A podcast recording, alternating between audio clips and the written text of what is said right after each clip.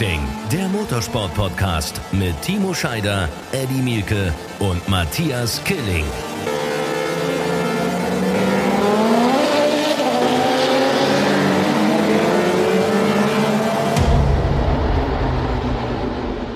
Racing, der Motorsport-Podcast. Euch allen ein herzliches Willkommen. Schön, dass ihr wieder einmal mit dabei seid. Wir sind live am Samstagnachmittag am Norrisring und wir haben ein erstes tolles DTM-Rennen gesehen am Norrisring. Wir wollen darüber reden. Bin ich alleine, Timo Scheider, leider nicht an unserer Seite, aber Eddie Milk ist da. Eddie, hallo, grüß dich. Ja, Timo Scheider ist in Sardinien. Der fährt nämlich Extreme E mit Madame Block, neuer Teamkollege. Drücken wir auch die Daumen. Äh, aber erstmal danke an euch, das ist richtig geil. Ich habe vorhin Gänsehaut gehabt beim Kommentieren, als ich die vollen Tribünen gesehen habe. Riesenkompliment an den Motorsportclub hier in Nürnberg. Marco ist ja da auch Mitglied. Es sind über 600 Helfer, äh, zum größten Teil Freiwillige, die da das möglich machen, dass wir hier dieses Motorsportfestival erleben. Und bei der Hitze auf der Steintribüne den ganzen Tag und dann auch noch Lokalmatadoren wie Marco anzufeuern oder eben halt auch äh, Kelvin im Audi. Äh, Riesenrespekt ans Publikum. Für mich war es ein geiler Tag. War ein geiler Tag und es ist vor allem wieder eins, es zeigt, wie wunderbar Motorsport sein kann. Es ist das allerbeste Beispiel. Und wir hören es auch so ein bisschen im Hintergrund. Äh, hier fahren im Moment gerade wieder die Prototypen. Also es ist eine Menge los hier. Unzählige Fans, die Tribünen voll. Genau das haben wir uns gewünscht. Und genau das macht wirklich allergrößten Spaß. Du hast gerade die beiden Namen schon angesprochen, die begrüße ich herzlich, auch für alle unsere Hörerinnen und Hörer, unsere Gäste, Marco Wittmann, Kelvin von der Linde, schön, dass ihr da seid und vom Publikum gibt es für die beiden hier einen riesengroßen Applaus.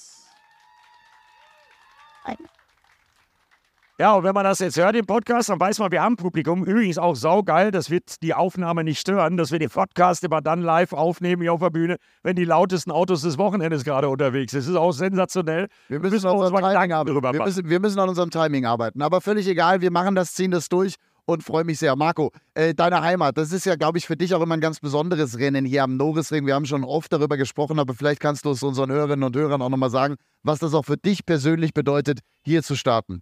Ja, für mich ist es was ganz Besonderes, äh, beim Heimrennen zu starten. Ähm, die ganze Atmosphäre am Nordesing ist sowieso einzigartig, aber dann natürlich mit dem Publikum, äh, mit den Fans, die, die vor Ort sind, natürlich meine Familie, die, die Freunde, äh, der eigene Fanclub ist vor Ort.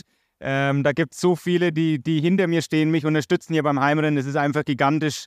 Ähm, auch vorhin bei der Startaufstellung wieder, ähm, was, was die Green Wall von Scheffler da wieder ähm, äh, für eine Überraschung aus, aus, aus der Hosentasche gezaubert hat. Erzähl's riesen, mal kurz, erzähl's mal kurz. Ja, die haben hier einen riesen Banner aufgeschlagen auf, auf der Steintribüne ähm, in unserer grünen Wand mit den Scheffler-Mitarbeitern. Es war einfach unglaublich und das sind so Momente, die genießt man beim Heimrennen, die sind einfach einzigartig ähm, und, und ich glaube, es gibt ganz selten solch ein Heimrennen, ja, wo du nur 20 Minuten von weg wohnst ähm, und, und hierher kommst und wirklich diese, diese, diese Fankulisse dabei hast. Genießt du es eigentlich auch sehr, als Motorsportler dann zu Hause schlafen zu können? Weil das ist ja wirklich in den allerseltensten Fällen der Fall. Du wirst lachen. Du schläfst du im Hotel irgendwie. Du wirst lachen. Ich schlafe nicht zu Hause. Nicht dein äh, Ernst? Doch, tatsächlich. Weil ich sage, ich möchte meinen üblichen Rhythmus beibehalten. Ich möchte einfach im Hotel schlafen, will meine Ruhe. Weil ich kenne mich. Wenn ich nach Hause fahre und dann fange ich an, im Garten zu arbeiten. Oder die Waschmaschine geht kaputt. Das kommt, bringt mich komplett aus dem Rennrhythmus raus. Deswegen äh, fahre ich gar nicht erst nach Hause. Ich stelle mir gerade vor, wie Marco Wittmann zu Hause anfängt, den Rasen zu mähen nach dem DTM-Rennen. Ja, ich, ich glaube eher, so wie ich den Marco kenne, der würde dann zu Hause mit den Mitteln, die er da hat, mit den Hilfsmitteln, Computer und was weiß ich was, der wird alles zu Tode analysieren und wird wahrscheinlich nicht zu pennen kommen.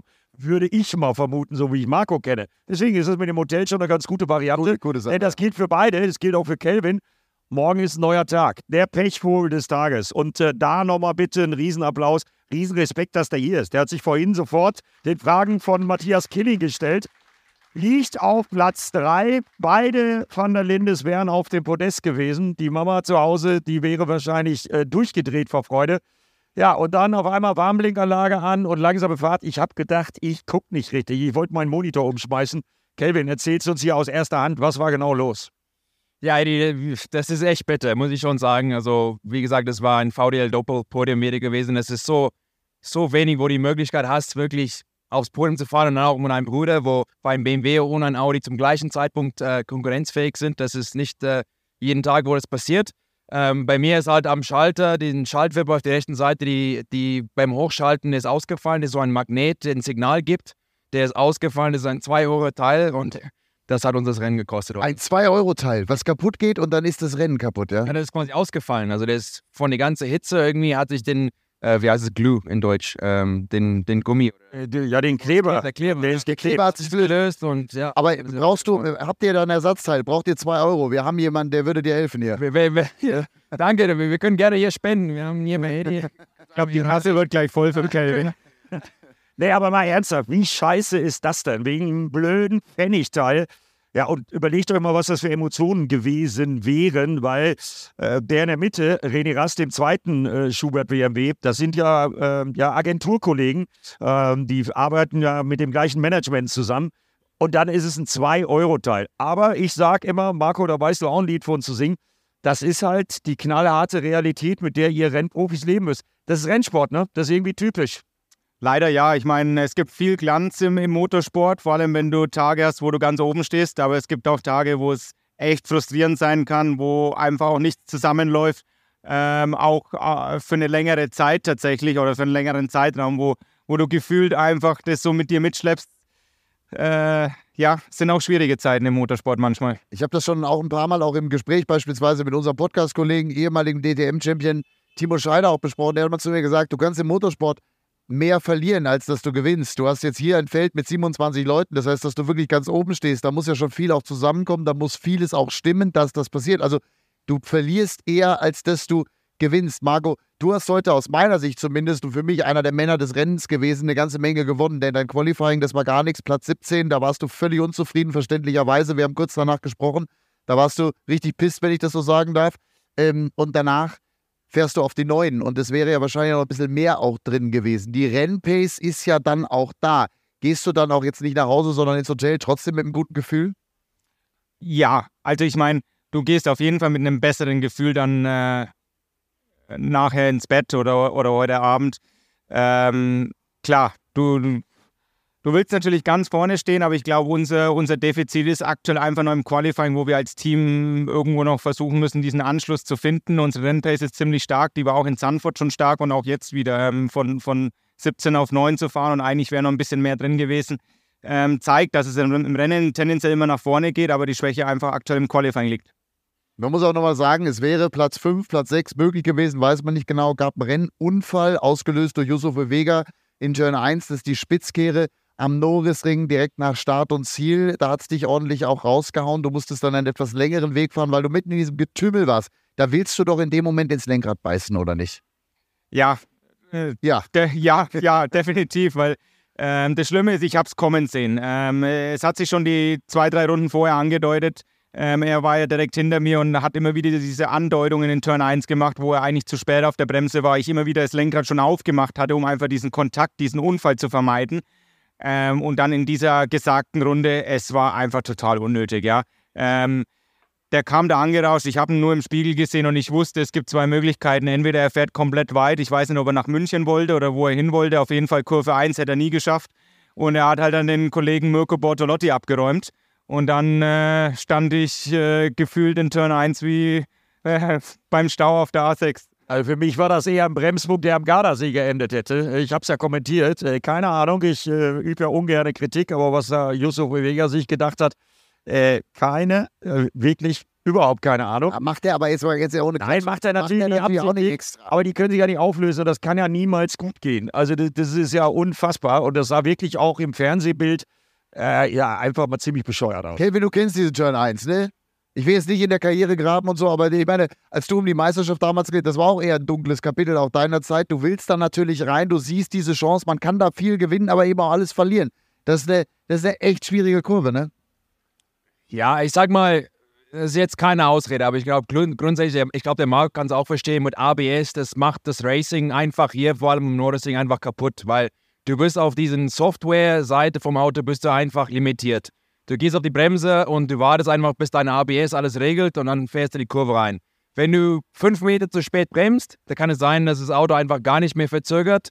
Die nächste Runde kommst du wieder, bremst du fünf Meter früher und das Auto ist dann viel zu früh auf der Bremse. Es ist wirklich so extrem schwer, ähm, die perfekte Timing zu treffen mit den Autos aktuell und ähm, ja, Kannst du es einmal erklären, dieses ABS-System? Ich meine, das kennen ja alle wahrscheinlich, die uns auch zuhören vom Auto. Die meisten werden ein ABS haben. Das ist bei euch ist auch so, dass das dann so klack, klack, klack, klack, klack macht? Oder wie muss man sich das vorstellen? Ja, es ist so wie, wie beim Straßenauto. Also quasi, wenn, wenn das Rad sich blockiert oder block, wenn das Auto merkt, dass das Rad blockiert, dann öffnet sich die, die Bremse natürlich. Und vor allem hier am Norrisring, wo da so viele Bodenwelle sind, ist natürlich für den Software, der ist meistens komplett überfordert. Am Ende des Rennens ist die, die, die Bremstemperaturen durch die Decke. Also so viele Sachen, die einen Einfluss darauf hat. Ich will es auch nicht be berechtfertigen, was, was mit dem Yusuf passiert ist heute, aber ich glaube, in manchen Stellen, auch gestern in freies Training mit der Luca Engstler, sieht es einfach doof aus in dem Moment, aber das ist wirklich nicht mit Absicht. Und ähm, ja, wobei bei Luca war es ja noch was anderes. Äh, ich habe mit ihm gesprochen. Äh, der ist tatsächlich, äh, das kann aber bei der Hitze dann auch mal passieren, der ist vom Bremspedal abgerutscht tatsächlich und hatte deshalb keine Verzögerung mehr. Äh, kurz zur Aufklärung, weil ich komische Blicke erntet. Das ist keine Caipirinha oder sowas, was Matthias Killing und ich hier trinken. Das ist die bei Schäffler sogenannte Eddy-Limonade. Und die hat äh, der Kelvin von der Linde äh, gerade probiert. Wenn mal irgendjemand für einen Kelvin und für einen Marco auch ruhig eine, äh, denn die müssen viel trinken. Da ist auch Minze und sowas drin, also sehr gesund auch. Äh, mal eben kurz bitte für unsere beiden Rennfahrer zwei Eddy-Limonaden. So, Nur, das Eddie, ist klar. Für alle zu Hause, die das nachmachen wollen, Wasser, Zitrone, Minze, Orange, ein bisschen Sirup und äh, dann äh, alles gut durchmixen, ohne Alkohol, ein absoluter Traum. Währenddessen ja, Entschuldigung, dass ich mich eingemischt habe. Ich wollte nur vermeiden, dass Marco, ja, und dann erzählen, bei Pro7 trinken sie nachmittags um vier bei der Arbeit schon äh, Caipirinha. Nee, das wir wollte ich verhindern. Wir machen das morgens um elf, damit wir um 13 Uhr zur Sendung richtig gut drauf sind.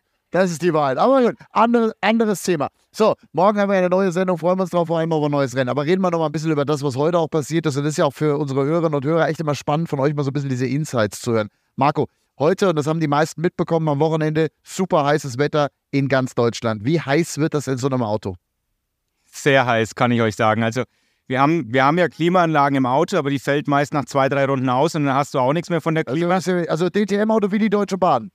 Äh, ja, so könnte man es auch äh, beschreiben. Ähm, nein, aber man kann sich das vorstellen, wir haben ja nicht diese Klimaanlagen wie in einem Serienauto, wo du auf 16 Grad drückst und da kommen wirklich 16 Grad raus. Ja, sondern die Klimaanlagen sind in so einem Rennauto deutlich kleiner. Ähm, und gerade wenn es wirklich so heiß ist wie heute und du dann im Rennen oder im Qualifying auf Performance gehst, dann funktioniert die Klima einfach irgendwann nicht mehr. 60 und, Grad habe ich gehört. Und dann haben wir zwischen 50 bis 60 Grad im Rennauto, was für eine Stunde Rennen fahren schon dann irgendwann anstrengend wird. Also ich finde ja schon 60 äh, Grad, das ist so eine Biosauna, da irgendwie eine Stunde drin zu sitzen, auch das kann schon richtig heiß sein. Und ihr macht dabei Höchstleistungssport. So, jetzt ist aber auch, wenn du diese Klimaanlage nutzt, das ist ja ganz spannend die nimmt angeblich ein paar PS weg. Das muss man sich auch dann überlegen, oder? Ob man sie überhaupt benutzt. Also ich kann sagen, ich glaube, im Qualifying nutzt es keiner, weil die 10, 15, 20 Minuten, ich glaube, die, die schafft man auch ohne Klimaanlage zu fahren. Ähm, Im Rennen, glaube ich, verlierst du zwar ein bisschen Leistung, aber ähm, du schaltest es im Normalfall an. Also ich kann von mir aus sagen, gerade gerade in den, in den Startphasen, in den Anfangsphasen oder im, im, im Restart, wo es wirklich darauf ankommt, nochmal Leistung zu haben, wo es darauf ankommt, vielleicht um Positionen zu kämpfen, da schalte ich die Klima genauso aus. Aber wenn dann sich das Rennen mal gesetzt hat und du vielleicht nicht ganz unter Druck bist, dann bist du vielleicht auch ein bisschen froh, zumindest ein bisschen Kühlung zu bekommen. Äh, Kelvin, äh, ich meine, ihr seid beides durchtrainierte Top-Athleten. Also da, da, kann man eigentlich kein Gewicht verlieren. Aber äh, habt ihr das mal gecheckt, äh, wie viel ihr leichter seid nach dem Rennen? Weil ihr habt ja. die feuerfeste Unterwäsche, ihr habt euren Rennoverall und dann diese Hitze im Auto. Verlierst du da Gewicht? Also gestern nach dem freies Training war ich 80,5 und jetzt nach dem Rennen war ich 78,5. Also schon zwei Kilo dieses Wochenende. Marco, bei dir, ich meine, du bist ja auch komplett austrainiert. Ist das ähnlich? Eigentlich genauso gleich. Also du verlierst eineinhalb bis zwei Kilo äh, ganz normal. Und was macht man dann ernährungstechnisch? Äh, Gibt uns mal da mal die Einblicke, gerade bei dieser Hitze. Ich erinnere mich noch an äh, den Funk von Thomas Freining in Sanford, wo es da die Klima auch überhaupt nicht ging, Gebläse überhaupt nicht ging. Und da war das rundenlang Thema mit seinem Renningenieur. Äh, habt ihr ein ganz klar strukturiertes Programm, wann ihr was esst, trinkt, wie viel ihr zu euch nehmt? Ja, Hauptsache viel Wasser, weniger Bier am Rennwochenende. Ähm, äh, aber ja, so, also ich meine, jetzt Motorsport ist klar, wir, wir sind Athleten. Ähm, wir gu gucken einfach, dass jetzt kein McDonalds ist jeden Tag. Aber das ist jetzt, ich habe schon meinen Kuchen jetzt heute Abend oder so für, für ein gutes Gefühl. Morgen würde ich schon essen. Und ähm, ja, solange du halt gut, gut äh, hydrated bleibst, ist alles okay. Ich finde es sehr spannend, im Motorsport zu beobachten. Ich meine, wenn wir über Fußballer reden oder über Leichtathleten beispielsweise, die ganz genaue Ernährungspläne haben. Wir kennen uns jetzt auch schon ein paar Jahre ihr werdet euch gesund ernähren, aber ihr habt jetzt keine genauen Ernährungspläne. Ich weiß nicht, wie das bei dir ist, dass du dich da penibel über Monate äh, dran hältst. Ich glaube, im Motorsport ist auch, auch ganz wichtig, dass man happy ist, dass man ein gutes Gefühl hat, dass man auch mal von mir aus hier drei, drei Nürnberger Weckle oder so ist. Also das, ist, das gehört eben schon auch dazu, im Kopf dann klar zu sein und eben nicht unterzuckert oder nicht nur völlig asketisch zu leben, oder? Nee, auf jeden Fall. Ich denke, denk, es ist wichtig, dass man manchmal auch im Leben ein gutes Gefühl hat. Und äh, wenn man dann doch vielleicht in, äh, zum Frühstück ein Nutella-Brot möchte oder vielleicht ähm, am Abend mal einen Snack oder was, was Süßes haben möchte oder ein Eis, äh, was spricht dagegen? Ja, ich glaube, wir wissen alle, wie wir uns ernähren müssen als Leistungssportler und ich glaube, am Ende tut es vielleicht einem einfach nur gut fürs, fürs Innere. Sitzt du manchmal vor der Glotze, guckst irgendwas, hast eine Tüte Chips neben dir? Du wirst lachen. Eigentlich ja, aber ich bin gerade so in einer Phase, ich habe für mich selbst eine Challenge auferlegt, keine Süßigkeiten zu essen. Ich bin in meiner fünften Woche. Ui. Aber es ist echt schwierig. Ja, Applaus für Marco Wittmann hier. Du bist echt dünn geworden. Ne? Ja, das ist echt dünn geworden. Das mal eine Frage äh, an, an euch beide, ähm, auch äh, zu dem Thema, ähm, was wir heute gesehen haben. Ich meine, du hast super Pech gehabt. Bei äh, Marco haben wir es analysiert, da wäre viel mehr drin gewesen, weil Speed war ja da. Also wenn ich mir überlege, was da alles an Chaos los war, als er dann da um den Lambo rum musste äh, bei der Ovega-Aktion, da ist er normalerweise DTM-Rennen kaputt. Du wirst trotzdem Neunter. Du hast den Speed gezeigt. Wie lange dauert das bei euch beiden, bis ihr dann sowas verarbeitet habt, abhakt und euch dann wirklich sagt, komm, das Gute an der DTM ist, Sonntag ist nochmal ein Feiertag, weil Sonntag ist wieder ein Renntag. Also, neue Chance. Wie lange dauert das? Also, du musst es so schnell wie möglich abhaken. Ich glaube, das Ergebnis von heute kann man nicht mehr ändern. Das, das, das Hauptthema ist jetzt auch für unseren, für unseren Jungs. Also, ich habe es gemerkt, nach dem Rennen, die waren alle am Boden. Klar, die, die schrauben sich jeden Tag da in die Werkstatt stundenlang an dem Auto. Und wenn du aus, einen Ausfall hast wegen einem technischen Defekt, ist es natürlich bitter. Aber du musst deine Jungs wieder und deine Mädels wieder motivieren. Und das ist das Wichtigste für morgen, weil die muss das Auto jetzt wieder komplett neu ähm, ja, zusammenbauen für morgen, gucken, dass alles wieder passt. Und am besten Fall kannst du dann morgen vielleicht das Rennen auf dem Podium beenden und dann sieht, sieht die Welt wieder anders aus. Marco, bei dir nimmst du es mit heute und das Kopfkissen, dass das Tempo schon da war? Ja, das auf jeden Fall. Ich meine, klar, das Ziel ist für morgen ähm, besser abzuschneiden, vor allem im Qualifying. Aber wie der Kevin gesagt hat, du, das Schöne an der DTM ist, dass zumindest wenn Samstag nicht so gut läuft, du das relativ schnell abhaken kannst. Natürlich, die, die ersten ein, zwei Stunden nach dem Rennen bist du noch am Analysieren, bist vielleicht noch ein bisschen am Grübeln. Ähm, aber dann versuchst du das abzuhaken und schaust nach vorne. Und ähm, äh, morgen kann dann der Tag ganz anders aussehen, wie der Kelvin gesagt hat. Vielleicht Podium, vielleicht Sieg. Und dann ist die Welt eigentlich fast wieder in Ordnung. Ich will auch mal ein Kompliment machen, weil das erlebe ich ja auch immer wieder jetzt in meiner Art äh, der Arbeit mit euch zu sein und zwar immer in den Situationen, wo irgendetwas passiert ist. Manchmal sind es die tollen, die emotionalen, die schönen Momente und manchmal sind es die beschissenen. Heute dein Qualifying, direkt nach deinem Aus, äh, Ausfall. Und dann stehe ich da und will natürlich von euch irgendwas wissen. Und ich will einmal dieses Kompliment machen, weil ich das in keiner anderen Sportart in meinem Beruf bisher so erlebt habe, dass Sportler so offen sind, dass Sportler so klar sind. Ihr seid beide natürlich dann auch in eurer Emotion, aber ihr seid beide immer da. Und viele der Kolleginnen äh, sind auch immer da. Und ich finde das ganz groß. Und auch das macht Motorsport, finde ich, so ein bisschen aus. Diese Nahbarkeit von euch, das gibt es nicht woanders. Und da seid ihr sehr besonders. Deswegen auch hier an dieser Stelle einmal öffentlich im Podcast gesagt, vielen herzlichen Dank, Marco, vielen herzlichen Dank, Kelvin. Es macht größten Spaß, mit euch zu arbeiten. Im Sinne der Fans. Wir machen das für die Fans. Und ähm, insofern. Ist Aber ich muss auch sagen, alles genauso. Ich glaube, es ist nicht selbstverständlich, dass man auch so eine Beziehung hat mit euch. Also ich bin jetzt erst mein drittes Jahr in der DTM. Ich bin viele Jahre GD Master gefahren und so. Und dort war es nicht so. Also ich kann euch auch einmal das Kompliment geben. Mit Eddie haben wir auch privat äh, Sachen unternommen die letzten zwei Wochen. Also es ist nicht selbstverständlich. Ja, wir, waren, wir, wir waren bei MotoGP und ich habe äh, den Jungs, äh, das interessiert mich gleich von Marco, den will ich das mal fragen, oder auch was für ihn wäre, mit Kelvin van der Linde, Sheldon van der Linde und ihrem guten Kumpel aus Südafrika, Jordan Pepper, einen kleinen Ausflug zum MotoGP an den Sachsenring unternommen beim Deutschlandrennen. Äh, der Hintergrund war der, dass sie mir irgendwann mal erzählt haben, dass sie mit den beiden Bindern-Brüdern, einer fährt Moto2, der andere ist der Superstar von KTM, auf den Kartstrecken in Südafrika groß geworden sind. Dann trennten sich die Wege, die Binders sind halt auf zwei Rädern äh, unterwegs gewesen dann, ihr eben vier Räder. Und was ich da an Emotionalität erlebt habe unter Südafrikanern, also das ist ja auch eine Community, ihr seid ja auch eine Clique, das war mega, mega geil. Also ich bin da die ganze Zeit rumgerannt, habe mich nur um die Jungs gekümmert und ich glaube, ihr hattet auch Spaß, ne?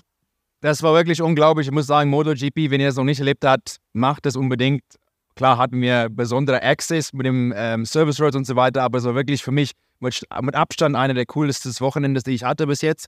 Und äh, einfach was anderes, alles da hinter die Kulissen zu sehen. Marco, dir äh, zur Erklärung, weil äh, viele aus dem Autorennsport fragen dich dann immer, oder, oder mich immer, was ist denn damit gemeint, Service Vote? Service Vote ist an äh, permanenten Rennstrecken vor allen Dingen, sowas gibt es am Nürburgring natürlich nicht, die Parallelstrecke direkt hinter der Leitplanke, wo die Streckensposten stehen. Und bei der Dorna, bei der MotoGP ist das tatsächlich möglich, wenn man die richtigen Leute kennt, da hinzugehen. Das heißt, ich habe die Jungs also geschnappt und bin direkt mal unten ins Omega rein oder äh, Bremspunkt, äh, Ende Start Ziel, Turn 1. Und dann steht man da wirklich so nah dran, dass man das Gefühl hat, dass man Brad Binder und Co. ans Helmvisier klatschen kann. Deswegen, Marco, Einladung steht. Wenn sich nächstes Jahr nochmal so eine Chance ergibt, bist du herzlich willkommen. Hättest du Bock, mal mitzukommen?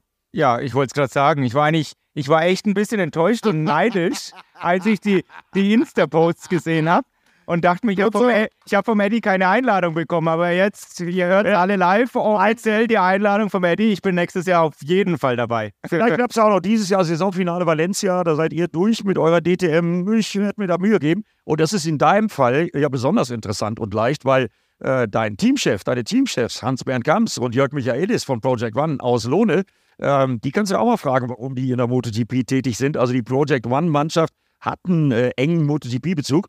Und Mettes, wenn du auch noch mit möchtest. Nimmst du mich auch noch mit? Wenn du die, Hotel, ja, Marco, wenn du die Hotelkosten. Merkst du was? Ihm bleibt jetzt nichts mehr anderes ja, übrig, als uns einzuladen. Er hat jetzt selbst gemerkt, dass er eigentlich einen Fehler gemacht hat. Aber das finde ich gut, er lädt uns wenigstens ein, dann gehen wir alle zusammen mal. Mar Marco, was du noch nicht weißt, äh, wenn der Eddie dann einlädt, wir beide, wir müssen dann gucken wegen der Hotelzimmer, es könnte ein Doppelzimmer werden. Nein, äh, äh, ganz im Ernst, das ist für mich immer eine Freude. Zustellbett wahrscheinlich. Oder, ja, genau. gucken wir mal, wer uns zustellt. Äh, das ist für mich immer eine Freude und die Einladung steht. Wir werden schon irgendeinen gemeinsamen äh, Termin finden. Weil und übrigens, der Eddie hat mehr Selfies gemacht als alle von uns drei am den Wochenende. Also der ist wirklich ein Star in den Paddock, muss man schon sagen. Also da ist schon Ach so, die anderen vier meinst du, ja gut. Okay. Sachsenring schon. Ja, woran liegt das eigentlich? Das woran liegt das? Bist du, mal, bist du mal schnell gefahren irgendwie? Nee, also, nee, ne? Ich habe da 20 Jahre gearbeitet und offenbar keine verbrannte Erde hinterlassen. Nein, hast du. Also, und außerdem bin ich der Älteste, das bringt dann das Alter mit. Achso, dann erkennen dich die Leute sowieso, da kommt der alte Sack wieder. Genau. Ja, ja, ja, natürlich. Aber es ist tatsächlich, wir haben ja viel schon darüber gesprochen, auch hier im Podcast ja schon diverse Male, auch wenn die Rennen sind, wenn äh, die entscheidenden Phasen sind, gerade immer Richtung Valencia Saisonfinale. Das ist ja auch spannend. Ich weiß nicht, wie euch das geht, aber ich kann es nur empfehlen, da wirklich mal reinzugucken. Im Moment überträgt es, glaube ich, noch Servus TV. Ja. Ähm, wird sich dann ändern nächstes Jahr. Gucken wir mal, äh, wohin da die Reise geht. Aber das ist wirklich auch geiler Sport. Und Marco, als Rennfahrer bist du ja wahrscheinlich auch Motorsport-Fan. Du bist mit dem Motorsport groß geworden, kommst aus einer Motorsportfamilie. Verfolgst du auch Zweirad? Auf jeden Fall. Ich meine, tatsächlich in, in, in der freien Zeit, wenn man mal zu Hause ist, ähm, bin ich vorm Fernseher oder gucke guck auch die Motorsport-Serien, ähm, ob Vierrad oder Zweirad. Und ähm, es ist eh klasse zu sehen, was die ganzen MotoGP-Stars da wirklich leisten. Also äh, ich glaube, wir, wir sprechen da eine Sprache. Das ist einfach vollster Respekt, äh, was, was, die, was die da wirklich leisten. Auch teilweise im Nassen, ja. Ähm, quer anbremsen und auf den Körper fahren und so. Also, boah, Hut ab. 362 km Topspeed, dein Kumpel Brad Binder dieses Jahr äh, in Mugello, sage ich nur. Und äh, im Übrigen äh, dein Markenkollege Valentino Rossi. Also du wirst ja schon was mitkriegen, da bin ich mir sicher. Äh, ist ja auch klar, wollen wir übrigens auch nicht vergessen, können wir auch nochmal einen kleinen Applaus sondern denn ne, hier rechts äh, Marco Wittmann, Gesamtsieger 24-Stunden-Rennspar letztes Wochenende, Gesamtdritter 24-Stunden-Rennspar, Kelvin van der Linde. Und jetzt sitzen wir hier für euch. Also mehr geht doch nicht, oder? wollte ich sowieso auch noch darauf zu sprechen kommen, weil ja das auch ein Thema für unsere Hörerinnen und Hörer ist. Also für euch natürlich hier am Norrisring ganz genauso. Wir haben alle in unserer WhatsApp-Gruppe, die wir haben von unserem äh, Run Racing Team, uns ausgetauscht während dieses Rennens, die einzelnen Links geschickt und so weiter. Immer wieder, wenn was passiert ist, auch dann kamen immer wieder News rein. Wir haben das richtig gefeiert, Marco. Das ist, glaube ich, also ein 24-Stunden-Rennen. Wir haben ja viel über den Nürburgring auch gemeinsam hier schon gesprochen, Eddie, wo wir beide auch arbeiten. 24 Stunden zu gewinnen, das ist nochmal eine andere Nummer, oder? Ja, für mich war es ein extrem großer Moment, weil es tatsächlich mein erster Sieg bei einem 24-Stunden-Rennen ist oder war und äh, ich tatsächlich das Ganze seit zehn Jahren probiere. Ja? Ob Daytona, Nürburgring, Spa und es hat nie gereicht. Ich bin zweimal Zweiter am Nürburgring geworden.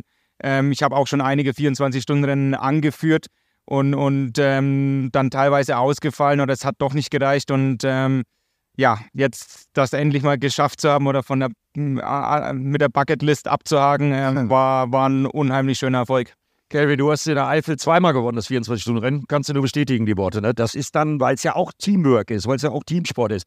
Äh, Marco ist mit Nick Jellerly und Philipp Eng äh, auf dem Auto gewesen. Äh, du äh, in Spa mit Niki Team äh, und Luca Engslaff, das Teamwork. Ist es das, was das so was Besonderes macht? Weil da gehören ja dann alle zu, weil auch die Mechaniker, auch die Betreuer, Physios und, und, und, die reißen sich alle den Hintern auf. Weil 24 Stunden. Ja, 24 Stunden. das ist einfach eine extrem lange Woche. Du fängst an, du bist Dienstagabend, ist halt Anreise, also wirklich jeden Tag bist du da. Die Vorbereitung ist halt lang und vor allem das Rennen. Du bist wirklich hart im Kämpfen mit, mit deinen Teamkollegen und am, Ende ist es immer schön, wenn du auf dem Podium stehen kannst. Äh, ich glaube, der Marc kann es auch verstehen, so ein bisschen aus den Nürburgring-Zeiten. Also man kommt eigentlich nur an für einen Sieg. Du willst gewinnen bei diesem Rennen und das ist die beste Belohnung. Matthias, wie viele Stunden hast du geguckt? Spa letztes Wochenende? Zehn? Locker. Weichei. Äh, du, Ja, meine Frau war nicht zu Hause, meine Ja. Enkelkinder wohnen weit weg. Also So. ich habe 20 Stunden geguckt. ja, was hast die anderen vier gemacht? Geschlafen. Das sieht man, Weiß, ja, ich brauche nicht so viel. war ein kurzes Wochenende, das sieht man dir ein bisschen an. Aber, man, muss, man muss ja fairerweise sagen, wir hatten, glaube ich, eineinhalb Stunden Full Course Yellow. Das heißt, er hat schon mal eineinhalb Stunden eigentlich nichts verpasst. Ja. Nein, aber ich habe tatsächlich, bei dir war die Ehefrau nicht zu Hause, bei mir war sie zu Hause. Damit ist die Antwort gegeben, oder? So, der, der Grund ist ja auch ganz einfach, weil das werde ich auch oft gefragt. Wie bereitet man sich auf so ein DTM-Wochenende als Kommentator eigentlich vor?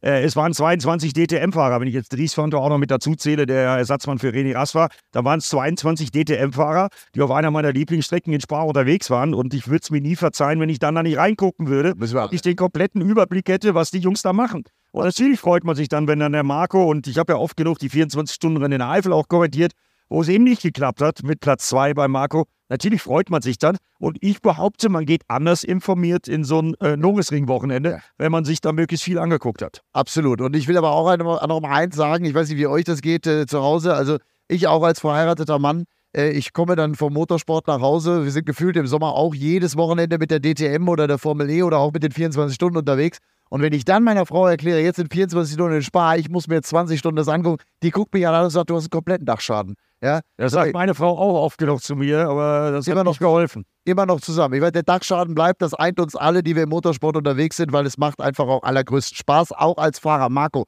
jetzt haben wir hier ein besonderes Rennen, du hast deine Familie hier, du bist mit deinen Fans natürlich auch sehr eng verbunden, gerade hier in Nürnberg. Hast du an einem solchen Wochenende Ruhe? Wo findest du an einem solchen Wochenende Ruhe? Außer in deinem Hotelzimmer.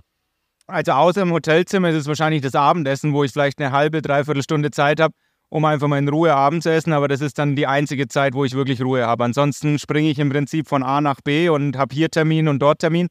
Ähm, super stressiges Wochenende für mich, ähm, aber es ist auch schöner Stress, muss man ganz klar so sagen, weil wir natürlich auch zusätzliche Autogrammstunden hier für die Fans machen, die wir bei den anderen Rennwochenenden teilweise nicht haben. Wir hatten auch gestern schon eine.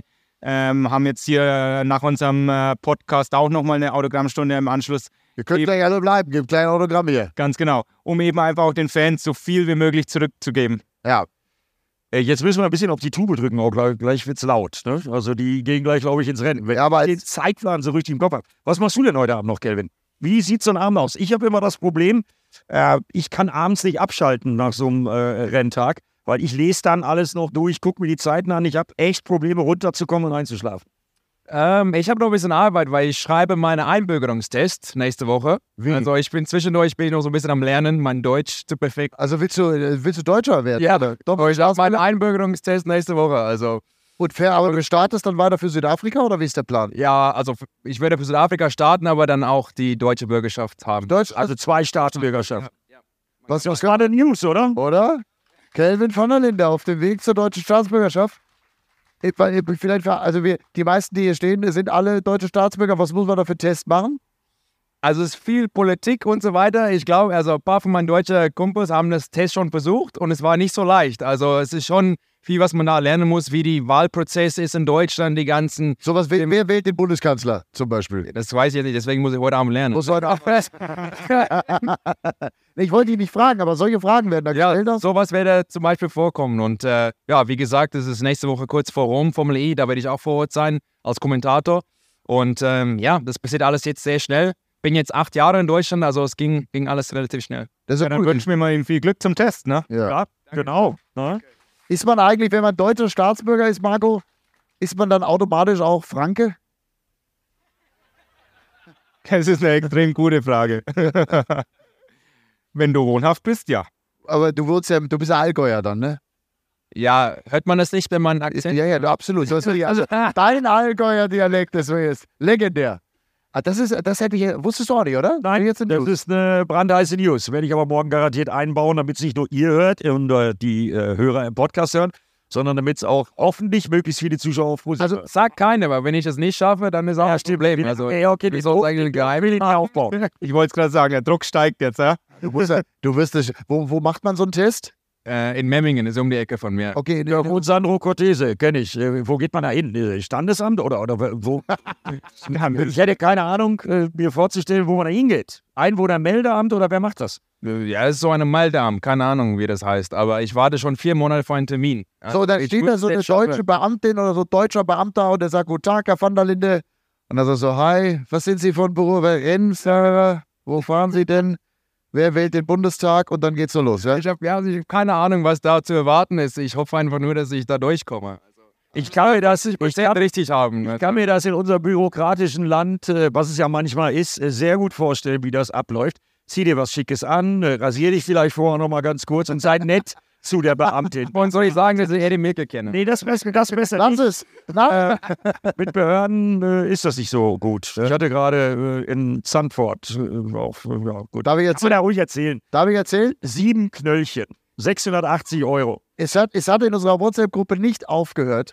Es kam ein Screenshot nach dem anderen von Eddie Mielke, ein Ja, Knöllchen nach Scheiß. dem anderen. Er war aber mit einem Privatauto da, da ging es dann relativ schnell mit der Zustellung.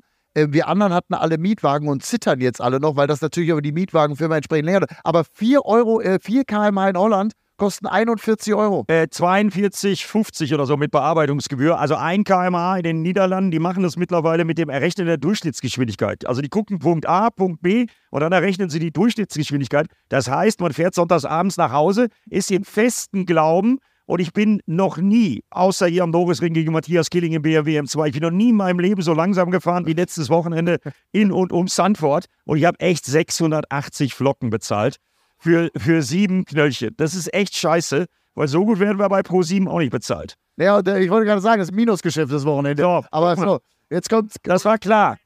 Kai Salzmann, unser Produktionsleiter, steht hier gemeinsam mit unserem Kameramann Moritz Ich habe mir so eine Mühe mit der Frisur heute Morgen gegeben. stehen hier mit Wasserpistolen und schießen uns an. Ma aber Marco hat gerade, Eddie, Marco hat gerade genickt. Äh, du hast auch, Du auch, Marco? Du auch? oder falsch gefragt. Äh, ich hatte auch 70 Euro. Also sieht's kein. 70, Ja, aber ist Steht auch was. Mich haben sie auch erwischt. Meine Fresse. Und das Schlimme ist, man, also Blitzer, ja, kriegt man ein Foto, dann weiß man nichts, okay, scheiße, bin zu schnell gefahren. Ja, da fährt man dann sonntags abends nach Hause und hey, immer Tempomat äh, 104. Ja, und dann kommt da so ein Beleg, 104, 44 Euro. Kann Ja. doch nicht wahr sein. Ka- Also, trotzdem war es ein tolles Wochenende in Sanford. Es hat, Ja. auch keiner, hat auch keiner geklatscht bei der Geschichte gerade. Aber macht macht überhaupt nicht. Ähm, ähm, man, also, wenn jemand nach Holland kommt, Richtung Sanford, Leute, wirklich eher 5 km/h zu langsam als 5 km/h zu schnell, wird sehr schnell teuer. Marco, gucken wir nochmal voraus, beziehungsweise auch auf die gesamte Saison zum Schluss jetzt hier unseres Podcasts. Finde ich ganz spannend von euch beiden da auch nochmal ein bisschen was zu hören. Denn alle, die das jetzt hören, klar, das zweite Rennen ist dann auch vorbei. Wenn wir es veröffentlicht haben, können wir natürlich jetzt noch nicht drüber reden, weil ist noch nicht gefahren. Aber grundsätzlich, der Blick in diese Saison. Ähm, für dich ein neues Team, Project One. Das Auto für den Fan sieht gleich aus wie früher, ist ein BMW, ist grün-weiß und ist äh, ein Auto, womit man dich automatisch in Verbindung bringt. Trotzdem ist es ja für dich alles neu. Das muss man deutlich sagen, ne? Ja gut, die DTM natürlich nicht, Nein, aber nein, das Team. für, für, fürs Team natürlich ist es eine, eine Herkulesaufgabe. Ähm, nicht nur, weil sie das erste Mal in der DTM sind, sondern weil sie auch das erste Mal in einem BMW M4 GT3 arbeiten. Und ich glaube, das ist die Herausforderung, die wir gerade äh, gemeinsam stemmen müssen. Ähm, äh, die Jungs arbeiten wirklich hart daran, aber es ist natürlich keine, keine, keine einfache Aufgabe, ja, wirklich sich sofort mit der Materie, mit dem Auto zurechtzufinden und dann die ganzen Abläufe in der DTM on top zu lernen, ja, mit den Performance-Stops und so weiter. Ähm, ja, das zeigt, wir, wir müssen unsere Hausaufgaben noch machen, wir müssen hart arbeiten und das wird natürlich das Ziel sein, da wirklich Schritte zu gehen, ähm, die gerade in der zweiten Saisonhälfte ähm, für uns äh, das Ganze vielleicht auch in bessere Ergebnisse äh, spiegeln wird. Aber Marco, äh, was ich finde, man sieht eine Entwicklung und ich kenne äh, die Project One-Mannschaft ja schon länger. Hans-Bernd Kamps, Jörg Michaelis und Co., um nur die beiden Speerspitzen zu nennen. Die haben Timo Glock zum Beispiel in die Formel 1 gebracht. Die haben auch mit René Rast schon zusammengearbeitet. Äh, also die wissen, wie es geht. Und ich finde, man sieht ja bei euch die Entwicklung, dass vorwärts geht. Also läuft ja. Das ja. Mir kann es nicht schnell genug gehen. War klar. Der Ehrgeiz zu hoch. Man will natürlich immer direkt vorne mitfahren, vor allem wenn man so viele Jahre dabei ist. Ähm, dementsprechend ist es auch manchmal schwierig, sich dann vielleicht ein bisschen zurückzunehmen und, und wie du sagst, zu sagen, wir gehen Schritt für Schritt an. Schritt an, aber ähm, ja, wie du sagst, wir, wir machen Fortschritte. Wenn ich gucke, wo wir in Leben angefangen haben, in Zandvoort sind wir schon um, ums Podest mitgefahren. Die Rennpace ist, ist sehr, sehr positiv, was, was mich auch sehr, sehr zufrieden stimmt. Ähm, ich glaube, der wichtigste Faktor ist gerade vor allem Qualifying und das Thema Boxenstopps. Kelvin, ganz kurz. Äh, wir haben heute gesehen, wie schnell das geht in der DTM in Sachen Meisterschaftsstand. Ich weiß gar nicht, ob es schon mitgekriegt hast. Sheldon ist jetzt punktgleich äh, mit Thomas Breining, der auch noch gepunktet hat. Ja, und das bleibt die Wundertüte, ne? Also die Wundertüte des Motorsports. Äh, Wahnsinn, wie schnell das geht, ne? Aber zeigt auch, wenn ich an die 26 Autos innerhalb einer Sekunde im Qualifying denke, äh, das ist immer geil für uns Zuschauer. Für euch Fahrer ist vielleicht ein bisschen blöd, aber das kann ganz schnell gehen und man kann noch keine Tendenz ableiten. Äh, gar nicht. Also wir hatten schon fünf verschiedene Sieger bis jetzt dieses Jahr. Also jedes Rennen ein anderer Rennsieger. Ähm, Finde ich ex extrem spannend. Ich glaube für die Fans mega. Ähm, aber ja, natürlich als Fahrer wünsche dir so ein bisschen mehr Konstanz, dass du halt immer wieder da vorne mitmischen kannst. Aber ist halt nicht der Fall aktuell in die, die sage ich ja, neue Generation vom DTM-Autos. Ähm, aber ja, dafür musst du halt immer gefühlt aus dem ganzen Chaos rausbleiben und, und mitmischen. Ähm, werden wir morgen sehen, was, was möglich ist. Und ich will auch noch mal eins sagen zu dieser Wundertüte, und das finde ich spannend. Heute stand am Samstagabend, wir haben die Situation, dass wir im Moment acht Fahrer haben, die 19 Punkte Abstand haben. Also dein Bruder als Führender mit Thomas Preining 61 und Dennis Olsen auf Platz 8 hat 42. Da reden wir gerade mal von 19 Punkten. Für einen Rennsieg gibt es 25. Also das ist ähnlich, wie wir es in der Formel E auch erleben. Wahnsinnig eng zusammen. Und jetzt wird's laut. Danke fürs Zuhören. Matthias macht gleich den Sack zu. Ich habe noch eine wichtige inhaltliche Information. Marco, wir wollen ihn ja auch ein bisschen aus dem Stress rausnehmen, damit er dann wirklich mal nachher äh, eine ruhige, äh, freie Zeit hat beim Essen. Schreibt direkt im Anschluss hier jetzt gleich äh, Autogramme. Und bevor die wieder so einen Krach machen auf der Rennstrecke, darfst du jetzt die Abschlussmoderation machen. Aber du hast gerade sehr inhaltlich. Was soll ich noch? Inhaltlich habe ich nichts mehr. Das hat mir Sören Zinner gerade ins Ohr geflüstert, weil die Neuigkeit ist, dass wir nicht um 17.30 Uhr die Autogrammstunde mit Marco Wittmann machen, sondern jetzt, wo er sowieso schon mal hier sitzt und ihr alle zahlreich da seid. Das ist die. Also, ihr seid alle gerade hier. Wir schreiben Autogramme. Begrüßen da hinten übrigens hier. Guck mal, Thomas Helmer ist da. Europameister von 1996. Der hat mal das berühmteste Tor der Welt in Nürnberg hier geschossen. Vielleicht erinnert ihr euch. Ja, ist lange her. Helmes, schön, dass du da bist. Ähm, gibt Applaus. Ey, du kannst, nee, nee, nee, nee. Ja, du kannst meins übernehmen, Thomas. Du kannst auch Autogramme mitschreiben, wenn du willst. Aber du bist, äh, du Komm bist einfach hoch, wenn du herzlich willkommen hier bei uns. Freue mich sehr, dich zu sehen, mein Lieber. Du gehst lieber zum Adi, Adi Bar. Echt? also, wir sagen Dankeschön an euch alle hier am Norisring, wünschen euch einen tollen zweiten Tag, einen tollen Sonntag bedanken uns aber vor allem auch bei allen Hörerinnen und Hörern und hören jetzt auf mit diesem wunderschönen Krach im Hintergrund. Es ist einfach ein großartiger Sound. Danke, Kelvin. Danke, Marco, dass ihr da wart. Danke, es war eine Ehre. Danke. Du, immer eine Freude. Das war Racing, der Motorsport-Podcast. Wenn es euch gefallen hat, bitte gerne fünf Sterne da lassen oder auch eine nette Bewertung und teilt es vor allem auf Instagram, Facebook, wo auch immer, dass immer mehr Menschen auch weiter mit dazukommen. Wenn es euch nicht gefallen hat, schweigt für immer. In diesem Sinne, danke, Eddie. Danke. Bis bald. Tschüss, ciao. Run Racing, der Motorsport-Podcast mit Timo Scheider, Eddie Mielke und Matthias Killing.